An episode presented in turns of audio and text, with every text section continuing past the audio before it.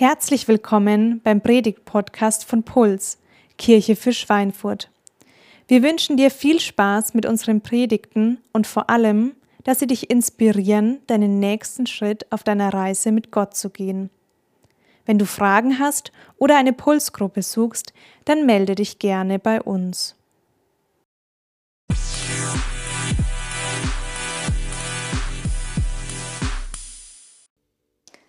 Einen wunderschönen guten Morgen. Ich freue mich, dass du da bist.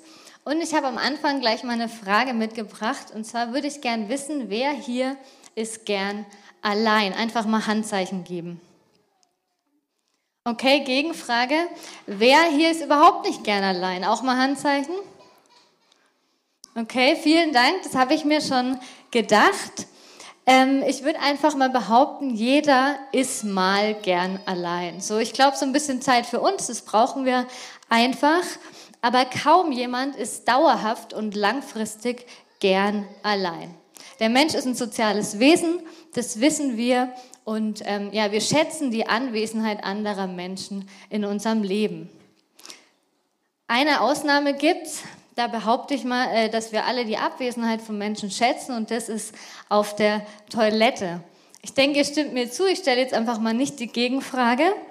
Ich äh, behaupte, auf dem Klo, da sind wir alle gern allein.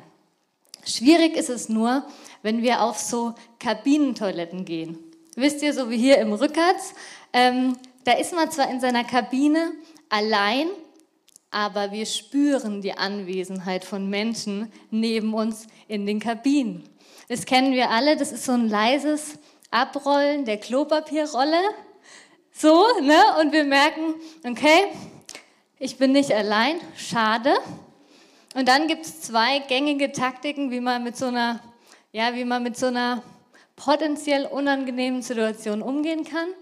Ähm, erstens, wir erledigen das, was wir hier erledigen wollen, möglichst schnell, möglichst leise und gehen dann möglichst schnell wieder raus.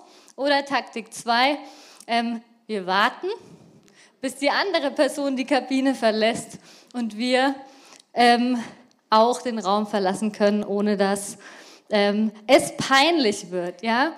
Wir kennen das alle. Auf dem Klo ist es einfach am schönsten, wenn niemand da ist.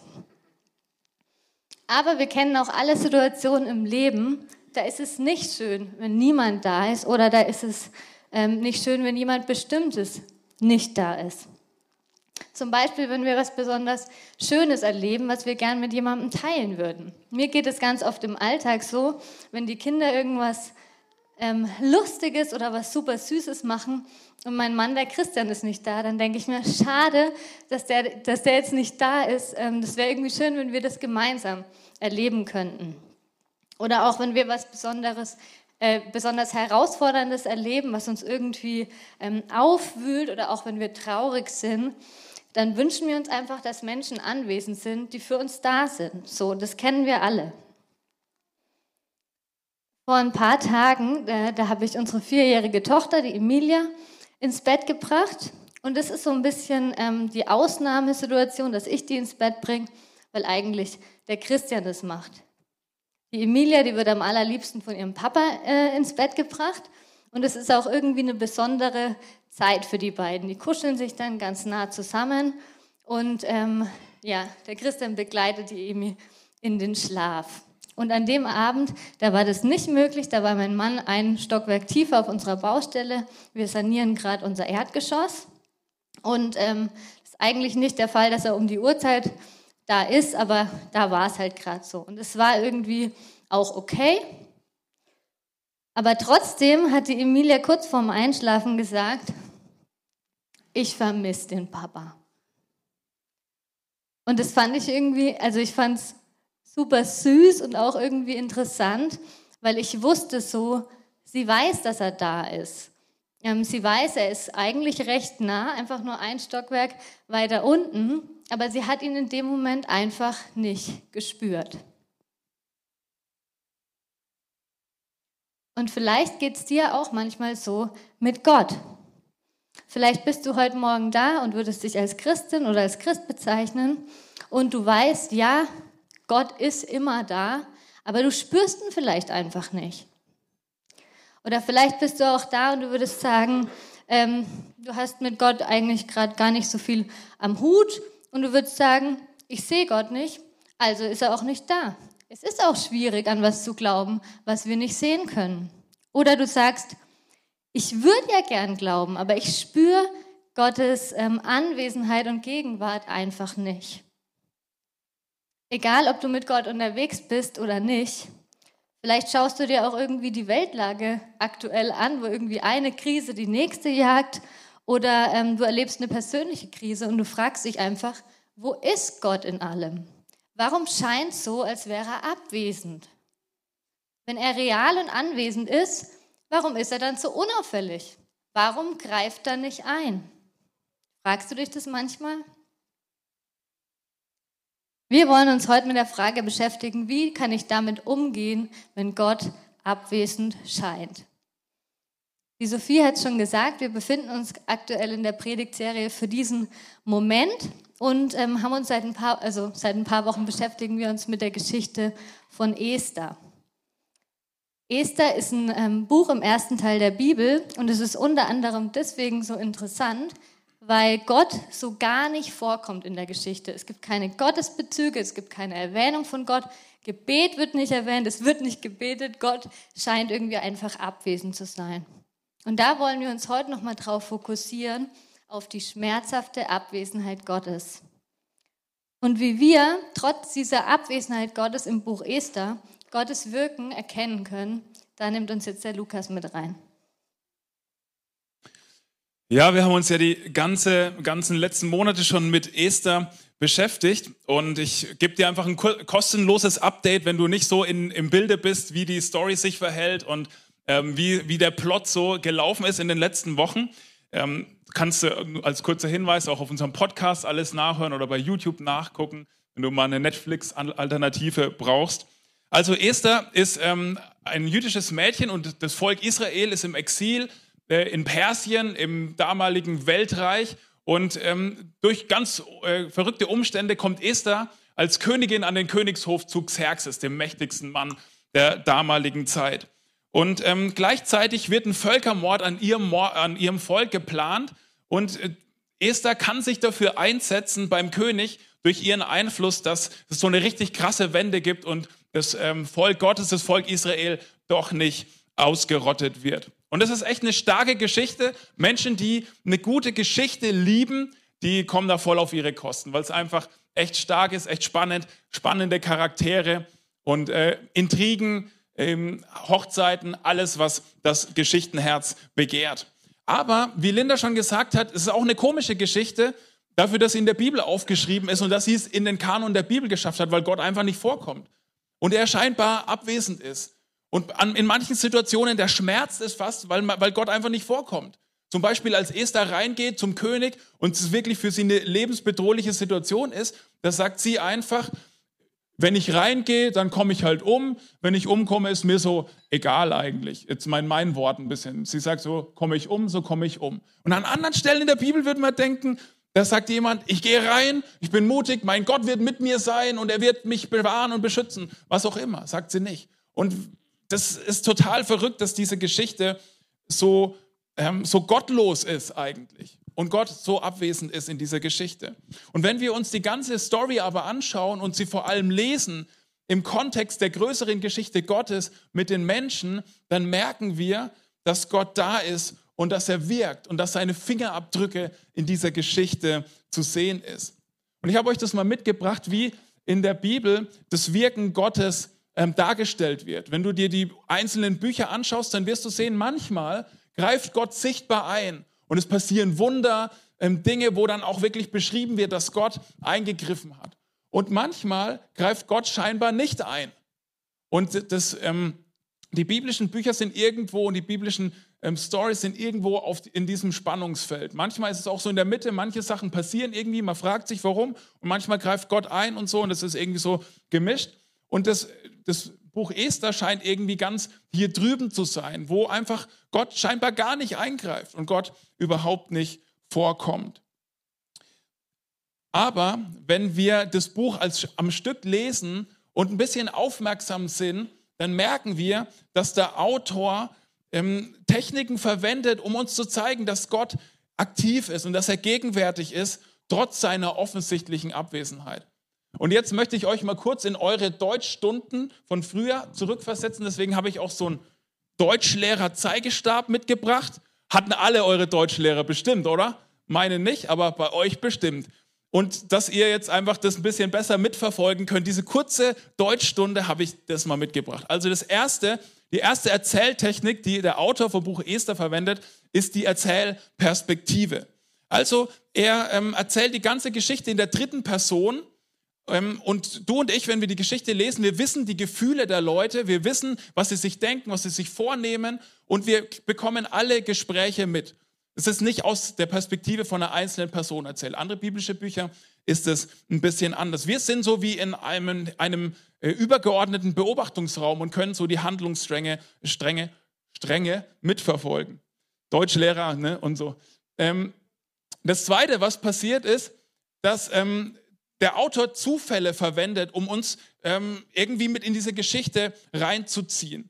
Ähm, Esther ist rein zufällig Jüdin. Sie ist rein zufällig besonders schön. Rein zufällig mag der König sie besonders gerne. Rein zufällig ähm, mag der königliche Eunuch sie besonders äh, und, und, fördert sie besonders. Rein zufällig ähm, hört Mordechai von dem Mordplan gegen den König. Rein zufällig ist das Datum für den geplanten Völkermord ein Jahr entfernt, dass sie noch richtig viel Zeit haben. Rein zufällig findet Esther Gunst beim König, als sie reingeht. Rein zufällig kann der König nachts nicht schlafen. Rein zufällig äh, lässt er sich das Geschichtsbuch geben. Rein zufällig liest er genau die Situation, wo ähm, von Mordechai ähm, berichtet ist. Rein zufällig hat er ihn noch nicht belohnt dafür, dass er ihm das Leben geschont hat. Und je länger die Geschichte dauert, desto krasser werden diese Zufälle.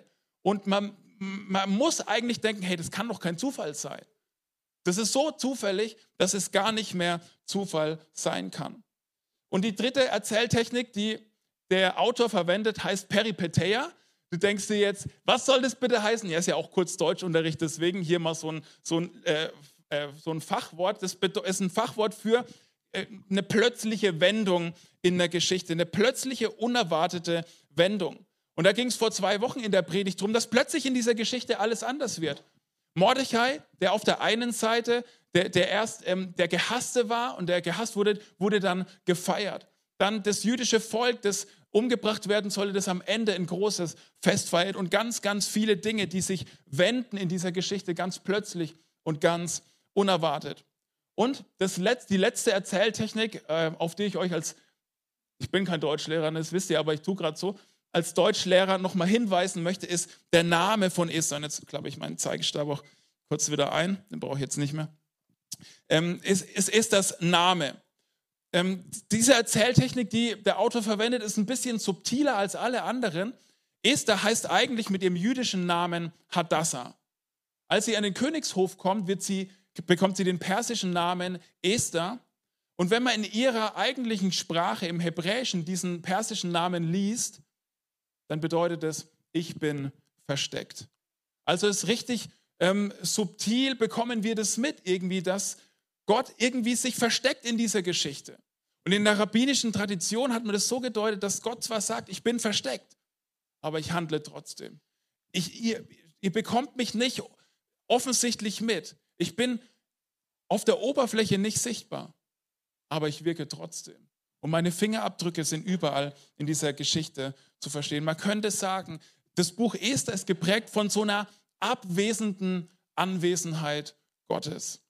Also die Botschaft von diesem ganzen Buch Esther für dich und für mich zusammengefasst ist und vielleicht stärker als in irgendeinem anderen Buch im ersten Teil der Bibel. Vertraue Gott in den Zeiten, in denen er schmerzhaft abwesend scheint. Auf der Oberfläche ist das Leben oft grausam, schicksalhaft, zufällig und wirr und schmerzhaft. Aber unter der Oberfläche wirkt Gott, nutzt, er, nutzt Gott Umstände, führt er Dinge, nutzt Dinge, die scheinbar einfach so passieren und er hat die Kontrolle. Gott ist da, er ist anwesend und er wirkt. Auch wenn wir das nicht spüren oder anzweifeln oder gar nicht oder irgendwie nicht sehen können. Nur weil Gott abwesend scheint, heißt es nicht, dass er abwesend ist. Nur weil Gott leise ist, heißt es nicht, dass er nicht spricht. Nur weil Gott still scheint, heißt es nicht, dass er weit weg ist. Nur weil Gott nicht anwesend scheint, heißt es nicht, dass er abwesend ist. Das möchte uns das Buch Esther zeigen und lehren und beibringen, wenn wir es im Überblick lesen. Und so ganz verstehen wir das wahrscheinlich erst, wenn wir auf Jesus schauen, wenn wir, wenn wir schauen, was hat Jesus gemacht, wie hat Jesus gelebt. Und ich habe euch mal eine Aussage ähm, aus der Apostelgeschichte mitgebracht. Das ist aus einer Predigt von Paulus, als er in Athen predigt und mit Leuten spricht, die mit Gott nichts am Hut haben, die ähm, griechische Philosophen waren. Da sagt er folgendes. Mit allem, was er tat, wollte er die Menschen dazu bringen, nach ihm zu fragen. Er wollte, dass sie, wenn irgend möglich, in Kontakt mit ihm kommen und ihn finden. Er ist ja für keinen von uns in unerreichbarer Ferne, denn in ihm, dessen Gegenwart alles durchdringt, leben wir, bestehen wir und sind wir. Also das ist das, was Paulus Menschen sagt, die mit dem lebendigen Gott nichts zu tun hat. Er sagt, es ist ein Gott, den du finden kannst. Es ist ein Gott, der dir nah sein will, mit dem du in Kontakt kommen kannst, dessen Gegenwart alles durchdringen möchte. In deinem Leben, in dir und da, wo du unterwegs bist. Und Jesus selber ist die ultimative Gegenwart Gottes geworden. Johannes, der Biograf von Jesus, der das Johannesevangelium geschrieben hat, ein enger Freund von Jesus, der sagt im ersten Kapitel, dass Jesus bei den Menschen wohnte. Und das Wort heißt eigentlich, er zeltete bei den Menschen. Ich weiß nicht, ob du ein Camping-Fan bist, aber es ist auf jeden Fall was total Unmittelbares, was total nah ist, fast wie auf so einer Toilettenkabine halt. Ne? Du bekommst mit, was im Nachbarzelt ist. Und das bedeutet, Jesus ist nicht in den Palast gekommen und war weit weg, sondern er hat bei den Menschen gezeltet. Er ist gegenwärtig und anwesend geworden, erfahrbar, anfassbar, spürbar. Und sogar im Namen von Jesus steckt es, denn der hebräische Name von Jesus ähm, ist Immanuel. Das bedeutet, Gott ist mit uns. In Jesus ist Gott ultimativ anwesend geworden. Und Jesus selber hat für uns, für dich und für mich und für uns alle am Kreuz die ultimative Abwesenheit Gottes auf sich genommen. Und er, er, zitiert am Kreuz den Psalm, den wir gerade gelesen haben und sagt, Markus 15 ist das aufgeschrieben im Markus Evangelium.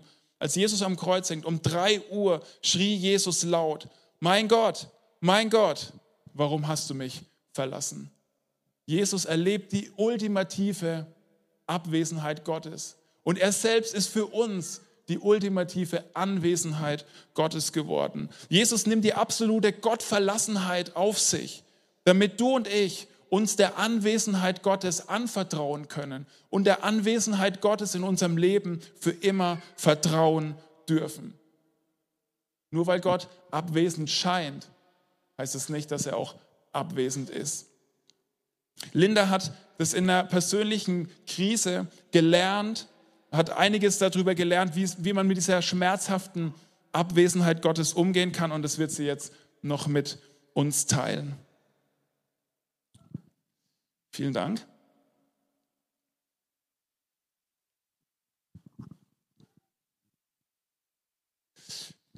Linda, vor knapp drei Jahren hatte deine Mama, mit der du sehr eng warst, mit 57 Jahren einen plötzlichen Herzstillstand und äh, musste reanimiert werden. Und für euch als Familie war das schrecklich. Sie war eine Woche im künstlichen Koma gelegen. Wie, wie war das damals für dich? Nimm uns da mal ein bisschen mit rein. Ja, also das war ziemlich krass. Ähm, bis zu dem Zeitpunkt war meine Welt, würde ich wirklich sagen, ziemlich heil. Ich habe noch keinen persönlichen Schicksalsschlag oder so ähm, erlebt gehabt und das hat uns also instant den Boden unter den Füßen weggerissen. Und dann in dieser Zeit im Koma, es war einfach eine Zeit der großen Ungewissheit. Man wusste irgendwie nicht, wie viel Zeit vergangen war zwischen dem Herzstillstand und der Reanimation und wie viele Schäden entstanden ähm, sind. Und ja, wir haben gefühlt ununterbrochen gebetet, dass ähm, die Mama einfach wieder gesund wird und hatten natürlich ähm, gleichzeitig eine Riesenangst, dass es nicht mehr gut wird. In der Zeit, äh, in dieser Woche, in diesem Warten, ist äh, ein Lied besonders äh, wichtig geworden für dich. Genau, das ist das Lied Waymaker, wo es über Gott heißt, ähm, er ist Waymaker, Miracle Worker, Promise Keeper und Light in the Darkness. Und äh, ja, das habe ich in dieser Zeit im Kopf rauf und runter ähm, gesungen, permanent. Und ich habe mir gedacht, ja, genau. Ähm, Gott wird jetzt ein Wunder machen. Er, er, bringt Licht ins Dunkel, er hält seine Versprechen ein und ähm, macht die Mama wieder gesund. Ja. Das Wunder, auf das ihr gehofft habt und das für, für das ihr gebetet habt und viele mit euch zusammen, das ist ausgeblieben. Nach einer Woche kam dann die Nachricht, dass ähm, das Gehirn so beschädigt ist durch die Schauer Sauerstoffmangel, dass es so immens ist, dass ihr euch als Familie entscheiden musstet, entschieden habt, ähm, sie gehen zu lassen. Wie ging es dir dann in dieser Situation, wo Gott so schmerzhaft scheinbar abwesend war? Ja, das war ähm, unfassbar schlimm. Ich konnte es erstens nicht fassen, zweitens nicht verstehen. Es hat einfach wehgetan. Äh, ich habe mich gefühlt, als ob ein großes Loch in mein Herz gerissen wurde. So. Und ähm, ja, ich, ich habe mich gefragt, warum hat Gott nichts gemacht? Ich meine, ähm, ich glaube daran, dass er das hätte tun können, so und er hat es ähm, einfach nicht gemacht. Ja. Genau, ähm, ich habe mich damals dann dazu entschieden, ähm, daran festzuhalten, dass Gott gut ist. Und es soll, es soll jetzt nicht so übermäßig fromm klingen. Ich weiß es aber noch, weil ich habe ähm, zu der Zeit und mache ich auch immer noch ähm, immer mal Texte geschrieben zur Trauerverarbeitung. Und da habe ich das jetzt auch vor ein paar Tagen nochmal nachgelesen. Ich wollte mich dazu entscheiden, oder ich habe mich dazu entschieden, das auszuhalten, dass ich Gott nicht verstehen kann und wollte gleichzeitig an ihm festhalten, weil ich wusste irgendwie, ähm, ohne Gott schaffe ich es jetzt einfach nicht. Ähm, das ist dann so eine Situation, wo man das Gefühl hat, wie Gott lässt einen alleine und trotzdem sagst du, du schaffst es nicht ohne Gott. Was für einen Unterschied hat es damals für dich gemacht? Ähm, wie hast du Gott in der Zeit erlebt? Also ähm, das war erstmal nicht so, dass irgendwie so ein warmes Gefühl mich gepackt hat und ich irgendwie so einen übernatürlichen Trost ähm, gespürt habe, das nicht. Ähm, Im Gegenteil, ich habe mich so in dieser ersten intensiven Zeit der Trauer, habe ich mich oft sehr allein gefühlt, einfach nicht mal physisch, sondern eher so innerlich, ähm, so ein bisschen isoliert fast, weil ja, es ist irgendwie verrückt. Ähm, man erlebt alltägliche Situationen beim Einkaufen zum Beispiel und man denkt, es kann doch jetzt irgendwie nicht sein, dass ähm, das alles so normal weitergeht. So, ihr, ihr, ihr könnt irgendwie, also keiner kann verstehen, wie es mir gerade geht und ähm, diesen Verlust, das kann sich irgendwie keiner vorstellen und keiner kann es verstehen. So, da fühlt man sich sehr schnell allein oder ich habe mich allein gefühlt. Ja, aber ich weiß, ähm, ich weiß, dass ich nicht allein war, ähm, weil Gott einfach Mm, ganz oft in der Bibel auch vers verspricht, dass er immer bei uns ist. Und ich habe einfach, ähm, ja, ich habe einfach gewusst, ich bin nicht allein, auch wenn es sich manchmal nicht so angefühlt hat. Und rückblickend weiß ich auch, dass einfach Gott die ganze Zeit dabei war und dass er nah war. Und wo, wodurch würdest du sagen, hast du das erlebt und gespürt, dass Gott irgendwie da ist? Ähm, also einmal durch Freunde. Ich hatte ähm, ich ähm, bin ganz echt dankbar, dass ich eine Handvoll Freunde in der Zeit hatte, die ähm, sich sehr regelmäßig bei mir gemeldet haben, die ähm, gefragt haben, wie es mir geht, die dann auch die Antwort aushalten konnten, die irgendwie, ähm, ohne dann mit irgendwelchen Floskeln zu kommen oder irgendwas gut zu reden, die auch mit mir traurig waren und die irgendwie meinen Verlust wahrgenommen haben, das auch zum Ausdruck gebracht haben. Es hat mir ganz, ganz viel bedeutet und gegeben in der Zeit. Und ähm, ja, man könnte jetzt sagen, na ja, du hattest halt gute Freunde, die für dich da waren. Was hat Gott jetzt damit zu tun? Ähm, aber ich glaube einfach, dass Gott uns seine Liebe auf ganz unterschiedliche Weise zeigen kann. Und mir hat er in dem Moment sozusagen durch die Liebe von, von meinen Freunden seine Liebe spürbar gemacht. Ja, und dann gab es noch so ein paar ähm, Momente, in denen mir Gott einfach begegnet ist und mir so ein bisschen so ein, ja, so ein Blick in sein Herz gegeben hat. Das ist ein bisschen schwierig, ähm, das zu beschreiben, weil es einfach sehr persönlich ist und auch ein bisschen übernatürlich, aber genau die Momente gab es. Äh, von einem so einen Moment hast du mir erzählt, das war letztes Jahr auf dem Impulscamp, also ne, nächstes Jahr gibt es wieder ein Impulscamp, könnt ihr alle dabei sein, hat man Gottesbegegnungen. Äh, einen, einen so einen Moment hattest du, da wir hatten so einen Worship-Abend, also so eine Zeit wie hier im Gottesdienst, ein bisschen ausgedehnter, wo wir auch gesungene Gebete ähm, gesungen haben und einfach uns auf Gott ausgerichtet haben, auch einfach Zeit der Stille war, wo man sein Herz so vor Gott öffnen konnte. Und da hast du äh, was erlebt, irgendwie, wo Gott dir ganz persönlich was deutlich gemacht hat. Genau. Also kurz vorab, Worship-Zeiten sind generell für mich so Momente, in denen mir Gott oft ähm, begegnet. Äh, Liedtexte bewegen mich oft und es ist so ein bisschen, würde ich sagen, mein Kanal so zwischen mir und Gott. Ähm, ja, und so war es da auch. Wir hatten eben diesen Abend und dann kam das Lied Waymaker, von dem, wir, äh, von dem ich schon erzählt habe. Und das ist, äh, das ist oft so ein bisschen so ein Flashback für mich, das Lied in diese ähm, Krankenhauszeit vor allem. Und ähm, es hat mich irgendwie bewegt und ja, ich habe Gott in dem Moment gespürt und habe zu ihm gesagt, hey, sag mal, wo warst denn du eigentlich in dieser Zeit? Ähm, als wir im Krankenhaus waren, wo warst du da? Also das war, war nicht mal so als Vorwurf gemeint, obwohl das auch voll okay wäre, aber ich habe ihn das einfach gefragt. Und unmittelbar fing dann der nächste Song an, das war, ähm, war das Lied König aller Könige. Und es geht so los, ähm, als wir warteten im Dunkeln, hoffnungslos und ohne Licht, da kamst du geeilt vom Himmel, voller Gnade war dein Blick.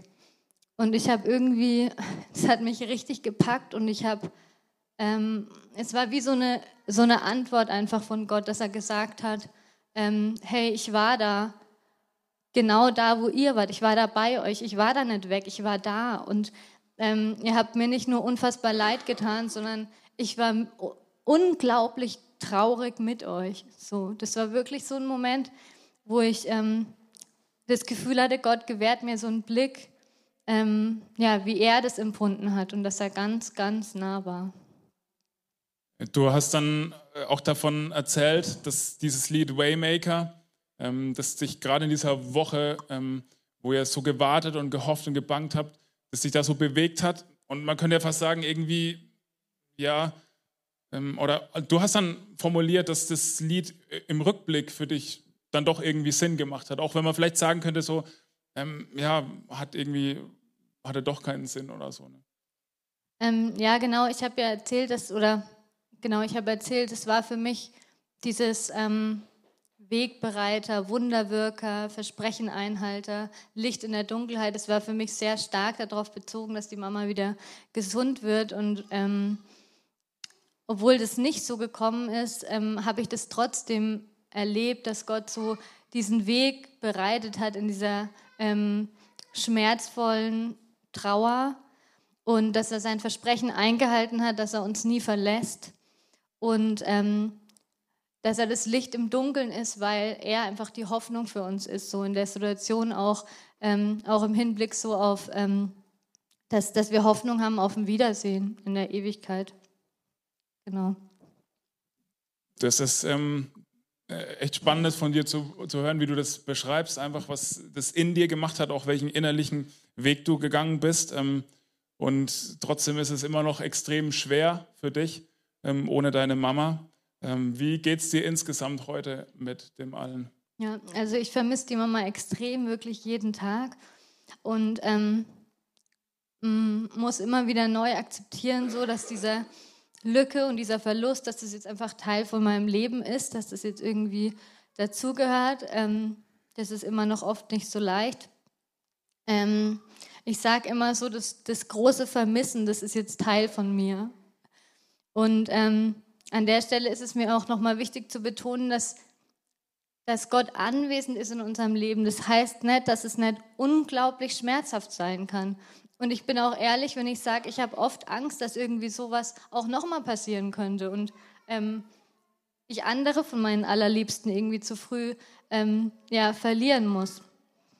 Ähm, und trotzdem ist es halt, ähm,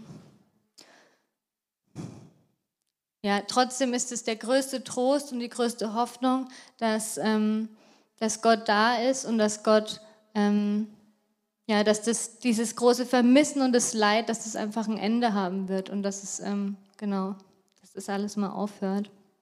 und dass es ein Wiedersehen genau. geben wird. Mhm. Vielen Dank, Linda, dass du das so, ähm, so persönlich, so zerbrechlich und auch so ehrlich einfach aus deinem Leben und aus deinem Herzen mit uns geteilt hast, richtig stark. Ähm, Linda hat es erlebt, so, ähm, wo wir drüber geredet haben. Nur weil Gott abwesend scheint, heißt nicht, dass er abwesend ist. Und ich weiß nicht, wie es dir jetzt geht, wenn du hier sitzt. Ähm, Schmerz ist nie vergleichbar. Vielleicht denkst du jetzt, ja, boah, die Linda hat ja was viel krasseres erlebt als ich. Vielleicht denkst du, ja, boah, ähm, ich habe was ganz anderes noch erlebt oder bin da gerade drin. Schmerz ist nie vergleichbar und da geht es auch gar nicht drum. Abwesenheit Gottes ist auch nicht vergleichbar. Dieses Gefühl, Gott ist nicht da.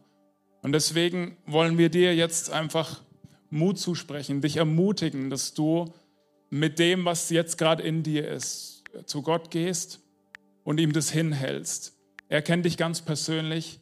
Er ist ganz persönlich für dich der anwesende Gott geworden. Er ist ganz persönlich für dich der Immanuel geworden, der Gott mit, mit uns. Und er hat ganz persönlich für dich die absolute Gottverlassenheit auf sich genommen, dass du immer der Gegenwart Gottes vertrauen kannst.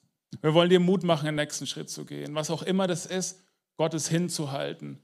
Vielleicht diesen Song Waymaker, der für Linda besonders war, in der nächsten Woche immer wieder zu hören. Diesen Psalm, den wir am Anfang gelesen haben, Psalm 22, morgens zu beten. Der hat nämlich auch eine Wende in sich. Mache ich dich jetzt ein bisschen neugierig.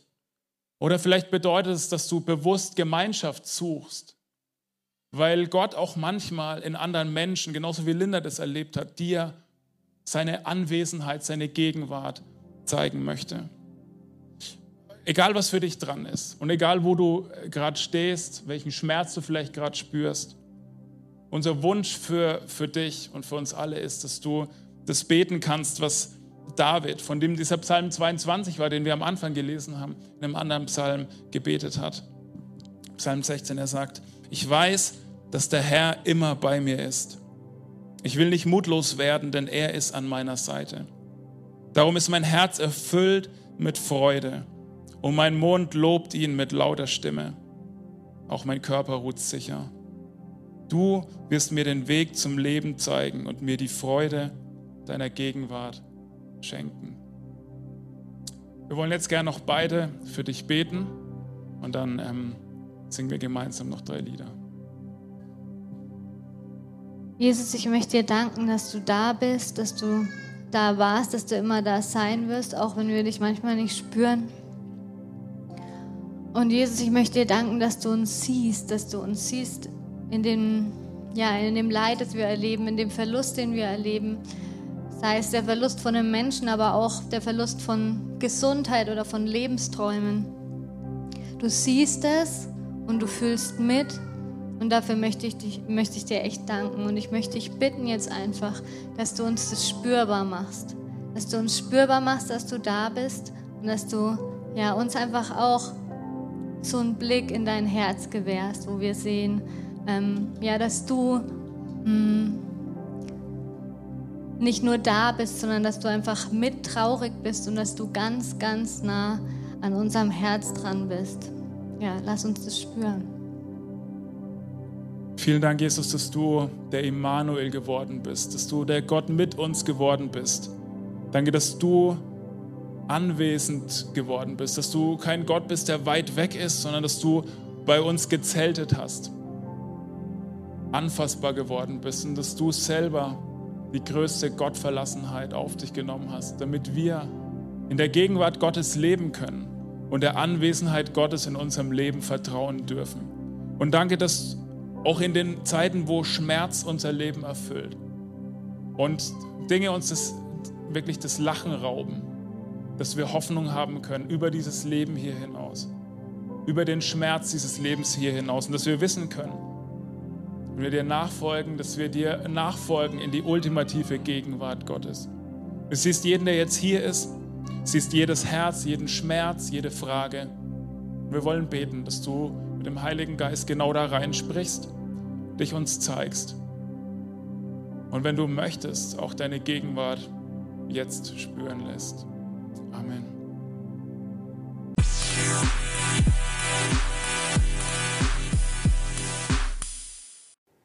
Wir hoffen, dass dir diese Predigt gefallen und geholfen hat. Wenn du Fragen hast, melde dich gerne bei uns. Alle Infos findest du auf www.puls-kirche.de.